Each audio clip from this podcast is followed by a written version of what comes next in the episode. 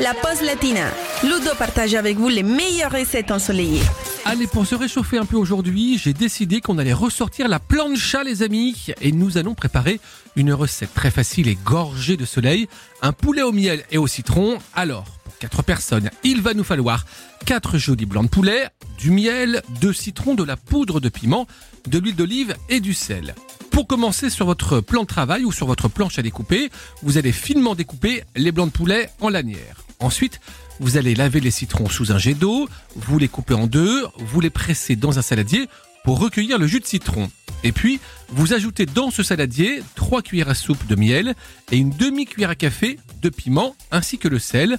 Vous mélangez puis vous mettez les lanières de poulet, vous laissez mariner pendant au moins 30 minutes et après vous allez égoutter le poulet et le disposer dans un plat.